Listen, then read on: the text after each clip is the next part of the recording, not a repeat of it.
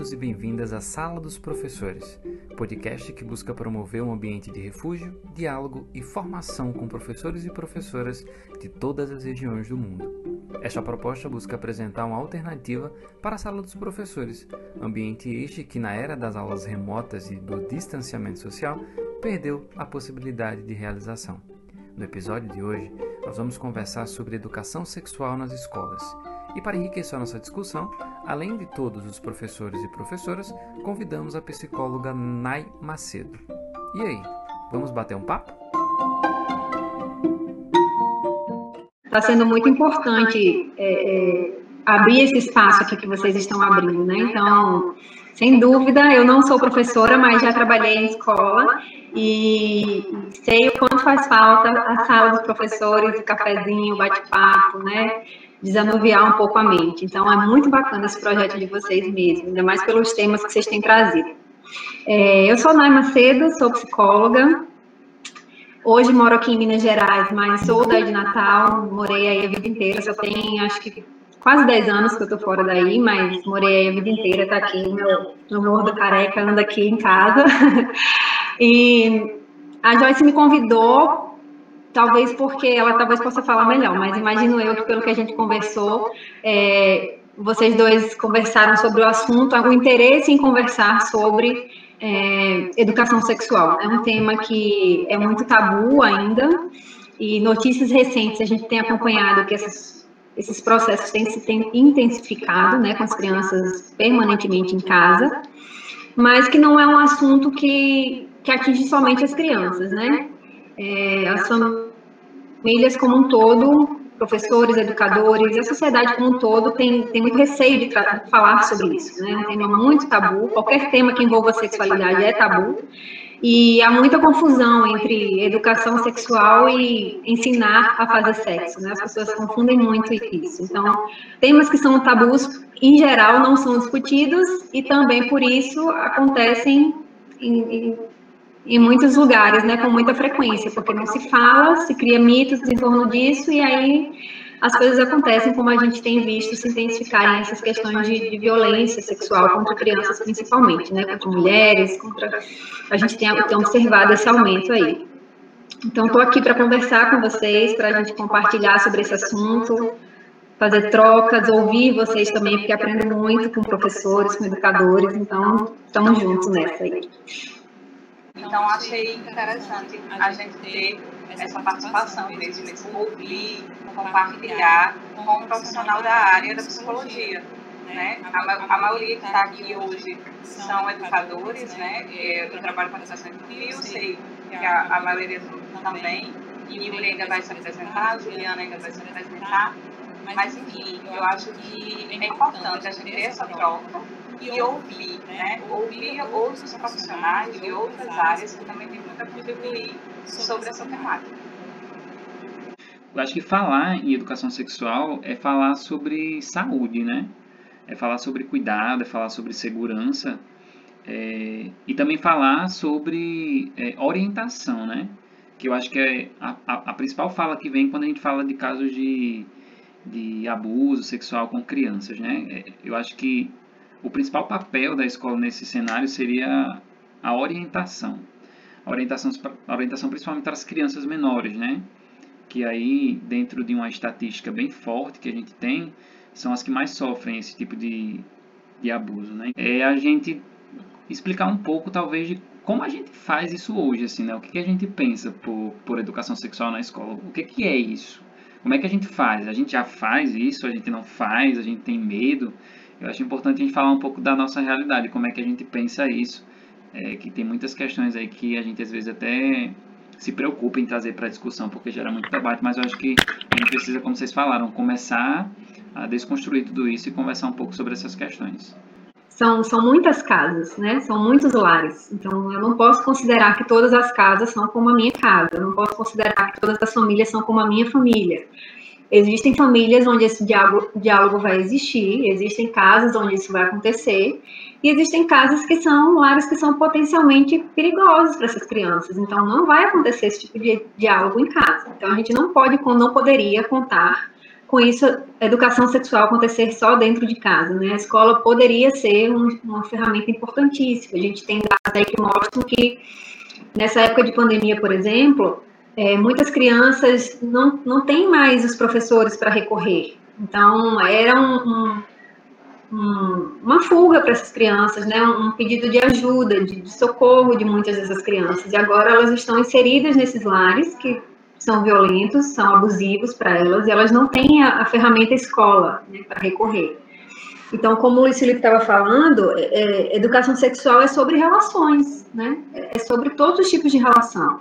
Relação entre pais e filhos, relação entre família, relação, relação entre crianças e educadores, é sobre relações. É, faz parte do desenvolvimento humano a questão da sexualidade, né? Não tem como um ser humano, a, a menos que exista alguma intercorrência orgânica no ser humano, que ele não vai desenvolver algum tipo de, de né, de questão. A sexualidade é, é, inata ao ser humano, né? É biológico, é orgânico e não tem como. Então, a criança naturalmente vai ter as suas descobertas, as suas sensações, né? Isso é, isso é natural. Então, quanto mais cedo a gente discorrer sobre isso, mais comum, mais natural isso vai se tornando. Mas nós, adultos, não tivemos essa educação. Então, é muito difícil a gente oferecer para as crianças ferramentas que a gente não possui, né? Então, é, Talvez daí que parta a necessidade de a gente, enquanto educadores, formadores de outras pessoas, né, tenhamos acesso à informação, a, a saber, porque o, medo também vem muito disso, né? A gente não tem segurança sobre o assunto, então a gente sente medo. Né? Como abordar a situação, a questão, o assunto, se eu não domino, se eu não sei como vai ser recebido, se eu não sei como eu vou ser visto ao falar sobre isso como o Luiz Felipe estava falando, professores homens, né? Existe um, ainda mais reatividade em relação a isso, mas é muito importante que crianças desde muito pequenininhas entendam quem são as pessoas de segurança que ela tem, que os professores, né, que como que esse bebezinho lá da creche saber que as, quem vai ser que vai poder manipular, trocar suas fraldas, levar ao banheiro, né? Quem são as, as pessoas de referência, de segurança para essas crianças, né? Então é um assunto que a gente discute desde o bebezinho muito pequeno, não, não tem isso de assim. É, são, são inúmeras pesquisas que demonstram que quanto mais cedo a gente falar sobre isso, que não tem uma, idade específica, especial para se conversar sobre isso. Quanto mais cedo possível a gente puder conversar sobre isso, melhor porque existe essa divergência de que ensinar sobre sexualidade educação sexual tem a ver com o sexo e que não tem. Então, quanto antes a gente desmistificar isso e mostrar para a criança que ela precisa entender, conhecer sobre o próprio corpo, saber as partes do seu corpo, onde que ela pode ser tocada, onde que ela não pode. Existe muita é, questão que envolve a violência sexual por conflitos de autoridade, por exemplo. Eu vou trazer alguns exemplos para vocês, talvez fique mais claro. Conflitos de autoridade. A gente ensina a criança que a criança está sempre errada e o adulto está sempre certo, em termos, né? Então, os pais, os avós, são pessoas que a criança não pode contrapor, ela não pode desobedecer, ela não pode dizer que essas pessoas estão erradas. Então, a criança vai crescendo com esse ideal de que o adulto está sempre certo. E aí a gente vê os números, assim, depois os meninos podem trazer para vocês, senão eu, eu, eu posso acrescentar os números alarmantes de violência que acontece dentro dos, das próprias casas, né? A gente precisa mostrar para essas crianças e adolescentes que o abusador, o agressor, ele não é um monstro, né? Porque a gente cria muito essa figura do monstro que vem de fora, que é uma pessoa que vai atacar você na rua quando você estiver desprevenida, sem algum adulto de segurança perto de você. E muitas vezes não é isso que acontece, na grande maioria das vezes não é isso que acontece, né? Isso está dentro da casa da criança. Mas quando ela aprende que ela não pode falar sobre o avô dela, que ela não pode falar sobre o tio dela, que essas pessoas são pessoas intocáveis, ela não consegue recorrer a ninguém porque ela acha que ela vai estar sempre errada, que, que não pode, que isso é coisa da cabeça dela, ela fantasia, ela ainda não, não tem essa compreensão. E aí, é, a revista Educação, ela publicou é, um artigo né, em novembro de 2019, onde ela traz um, um, relato estatístico muito forte, né, que não chega a 20% o percentual de escolas brasileiras públicas e privadas do infantil ao médio que aborda é, o tema de alguma maneira, essa temática sobre educação sexual. Então, é, não chega nem a 20%. Em 2019, ano passado agora, a quantidade de escolas que trabalham essas questões é, dentro de suas repartições. E aí ela já relaciona essa pouca adesão à temática a uma série de questões. Né? O primeiro deles é acreditado é, pelo fato de que as escolas, na prática, possuem esse medo né, de trabalhar essa questão e perder aluno e perder receita, principalmente nas privadas. E outras questões é o medo de se posicionar, né, o medo da posição mesmo, de se posicionar enquanto escola que combate, que trata essas questões. É, um outro estudo também que eu vi sobre essas questões foi da Ponte, é, o site ponte.org. Esse foi agora de 2018 também, também é bem recente. É, e ele também traz uma série de questões estatísticas sobre ele, sobre essa temática, inclusive internacional. Né? É, no ano de 2018, a Organização Mundial de Saúde divulgou um relatório que mostra que no Brasil é, existe uma gravidez acima da média latino-americana quando se trata de mães jovens. O levantamento indicou que a cada mil garotas, a taxa é de 68,4, que se tornam mães antes dos 20 anos. Um número bem alto. Além disso, os dados de transmissões de infecções sexualmente transmissíveis também são alarmantes nos últimos 10 anos. O número de novos casos de HIV diagnosticados no país quase que triplicou entre jovens de 15 e 24 anos. Então, eu trouxe esses dados só para a gente ter ideia de que é, discutir educação sexual é discutir muito mais do senso comum, muito mais do que o senso comum. É falar sobre questões sociais muito bem mais alarmantes.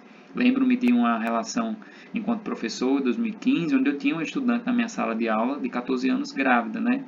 E ela no quinto ano ainda em processo de alfabetização. Então, como que vai ser a vida dessa dessa estudante? É, qual o futuro dela com 14 anos ainda em alfabetização grávida, né?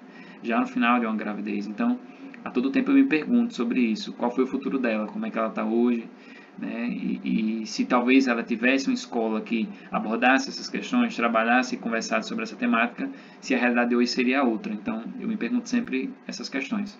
E aí eu também fui buscar, assim, eu disse, não, peraí, mas tudo bem, a gente já sabe dessa realidade, a gente sabe que é difícil discutir isso, mas e o que, que a gente, onde a gente pode se agarrar, assim, qual, qual é a âncora ou a raiz ou o tronco firme que a gente se segura para poder discutir isso na escola, né? Como é que a gente pode abordar essas temáticas? E aí eu encontrei também um documento do Todos pela Educação que traz uma série de documentos e parâmetros governamentais que nos asseguram desse tipo de discussão nas escolas. Então nós, enquanto professores, além de enxergar a importância dessa temática na escola de discussão, existem documentos que nos dão segurança para poder trabalhar essas questões. Né? Falando de educação, a gente tem a, o Guia de Orientação Sexual de 1998, também do MEC, né? a partir da, é, da, da lei mesmo, que é um documento que traz essa. São temas transversais, né, que são relacionados aos parâmetros curriculares nacionais. Os, os próprios parâmetros curriculares de ciências é, do MEC indicam temáticas relacionadas à educação sexual que podem ser tratadas na escola. Existe também uma orientação técnica internacional sobre educação em sexualidade da Unesco. Ele é em inglês, mas também fácil tradução. Eu consegui traduzir pelo Google Tradutor mesmo, é bem fácil o entendimento. A própria base do ensino fundamental, no eixo vida e evolução, também traz parâmetros e objetivos de habilidades e competências nessas temáticas que asseguram tanto o direito das crianças quanto a obrigatoriedade da escola de trabalhar essas questões. Existe também uma resolução do Conselho Nacional de Educação é, sobre o uso de nomes sociais de transexuais nas escolas. É um direito assegurado por lei. É, e um último documento que eu também encontrei que nos assegura e nos traz segurança para essa temática são as recomendações da Organização Mundial da Saúde sobre educação sexual nas escolas. Então, todos esses documentos e muitos outros nos asseguram e nos dão segurança jurídica, até digamos assim, para poder sim trabalhar essas questões na escola. Óbvio que isso vai perpassar um cenário preconceituoso, é, uma necessidade de orientação de toda a comunidade escolar, mas a gente tem onde se amparar legalmente para poder discutir essas questões Sim. E eu acho que uma das características mais fortes do professor é estar atento ao ensinar do aluno, né? A gente tem que estar atento. A gente está atento na hora de avaliar a, né, a questão de conteúdo, vamos dizer assim, e a gente também está atento aos outros sinais que a criança traz em de aula. Tem crianças que passam a maior parte do tempo na escola, passam a maior parte do tempo com a gente, não com a família. Então a gente realmente tem essa, essa percepção, né? Na maioria dos casos, tem, se você observa algo do tipo, é o professor que percebe, que leva para a coordenação, chega no psicólogo e ele faz tudo aquilo, mas isso começa na sala de aula, né? Então, acho que só a gente tendo, já tendo essa curiosidade, né? essa, essa vontade de saber, se colocar como, como professor em formação, eu acho que a gente, a gente já, tipo assim, já deu um pontapé, sabe? A gente já chegou no campo, já chutou a bola, e. E, é conversar com, com as crianças desde muito pequeno, é saber que a gente não pode, por exemplo, que é, é, educação sexual passa muito por respeito, então a gente não pode invadir o corpo dessa criança, desse adolescente, né? Por mais que seja para o bem deles. Então a gente é, tentar é, diminuir esses comportamentos automáticos de que você tem que escovar os dentes, então eu vou escovar os seus dentes à força, porque é para o seu bem, e aí a gente manipula o corpo dessa criança, a gente troca a fala dessa criança à força, a gente, enquanto professor de educação infantil, cuidador, por exemplo, a gente troca a força, porque tem que trocar, porque tem o tempo que está contando. Então, a gente automaticamente, eu não estou falando de uma vez esporádica, né? eu estou falando desse comportamento repetitivo. E a gente vai invadindo o corpo dessa criança o tempo inteiro, ela não tem direito à fala, ela não tem direito a espaço, ela não tem direito a respeito.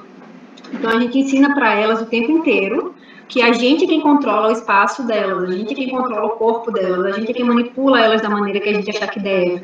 Então, esses limites de, de, de permissão, esses limites de consentimento vão ficando cada vez mais confusos na cabeça dessas crianças, desses adolescentes, né? A gente, na, na tentativa de, de, de educar, que a gente acha que a gente está fazendo a melhor coisa por eles, né? A gente acha que a gente está fazendo para o bem, mas a gente vai passando essas mensagens conflitantes, né? De que eu estou fazendo porque eu te amo, eu estou fazendo para o seu bem, eu brigo com você de maneira violenta, eu bato em você, eu agrido o seu corpo porque eu amo você e eu quero o seu bem. Então, essa criança vai criando a associação de que comportamentos abusivos, relações abusivas, são formas de amor. Se uma menina, por exemplo, é criada por um pai sempre agressivo, sempre violento, que briga com ela o tempo inteiro, mas ao mesmo tempo faz carinho, abraça, beija, ô filha, me desculpe, eu grito com você o tempo inteiro, bato em você porque eu te amo. Essa menina vai achar que o relacionamento que ela vai ter com o cara mais na frente, o abuso é amor, porque ela só conheceu essa forma de amor. Então é muito difícil essas associações que a gente vai criando sem que a gente perceba. O tempo inteiro a gente tem que estar vigilante, a gente tem que estar se percebendo, lendo, pesquisando, se informando, estudando, para poder ter estratégias. Porque, como eu falei, a gente não consegue dar o que a gente não tem. Então, se a gente não tem recurso também, se a gente não aprende, se a gente não sabe como que funciona, que o comportamento dessa criança, desse adolescente muda, que vai ficar mais retraído, que vai ficar com medo por exemplo, ir na casa daquele tio, não vai querer mais ir. Se pedir para sentar no colo, para dar um abraço, para pegar, a criança não quer de jeito nenhum, então ela fica reativa, mesmo que ela tenha medo de falar, mas o comportamento dessa criança vai mudar é, isso é quase que completamente todas as vezes o comportamento muda, ou para o extremo da, né, da expressão do comportamento, ou para a retração. Ou essa criança vai ficar calada e vai o tempo inteiro é, roer unha, não quer comer, não quer, né, tem medo de alguém vai mexer na roupinha dela para ir no banheiro, ajudar, ela não quer mais ajuda de ninguém, né? Então, assim, não são coisas pontuais, a gente vai somando, né? A gente vai observando que essa criança vai mudando de comportamento. Então, mesmo quando ela não fala, ela fala.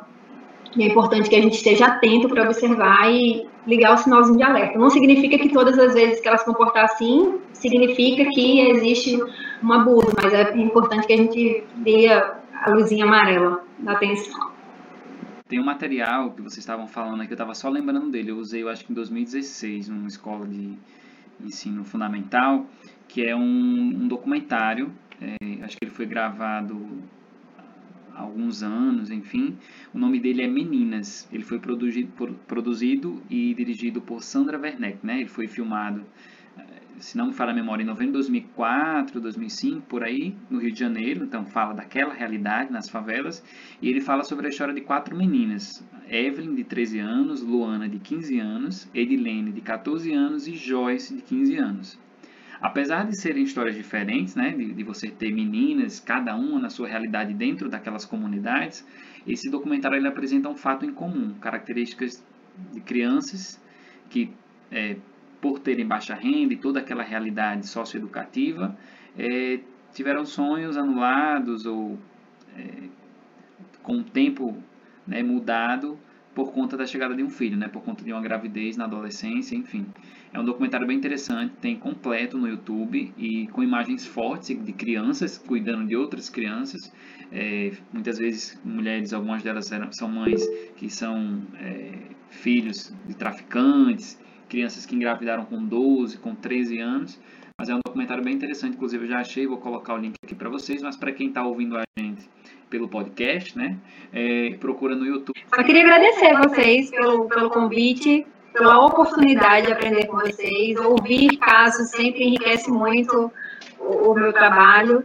E, e, dizer que podem contar comigo também, sempre que precisarem. Quem estiver ouvindo a gente aí também pode, pode me contatar lá no meu Instagram, arroba ou pegar meu contato aí com os meninos também, fiquem à vontade, estamos juntos, foi muito, muito bacana, eu nem senti a hora passar, só vi que a minha galerinha chegou ali, mas está tudo sob controle, fiquei muito feliz mesmo, tá? Muito obrigada, gente, muito obrigada. Mas é isso, gente. Muito obrigado por todos e todas que vieram para cá para dialogar e conversar um pouquinho com a gente. A gente se encontra novamente em 15 dias, nesse mesmo dia, nesse mesmo horário. E foi um prazer conversar com todos vocês. Acho que foi um momento muito importante de construção, de diálogo. E acho que será mais lindo ainda ver isso tudo transformado em um material que vai alcançar mais pessoas. Assim. Fico muito feliz com essa proposta.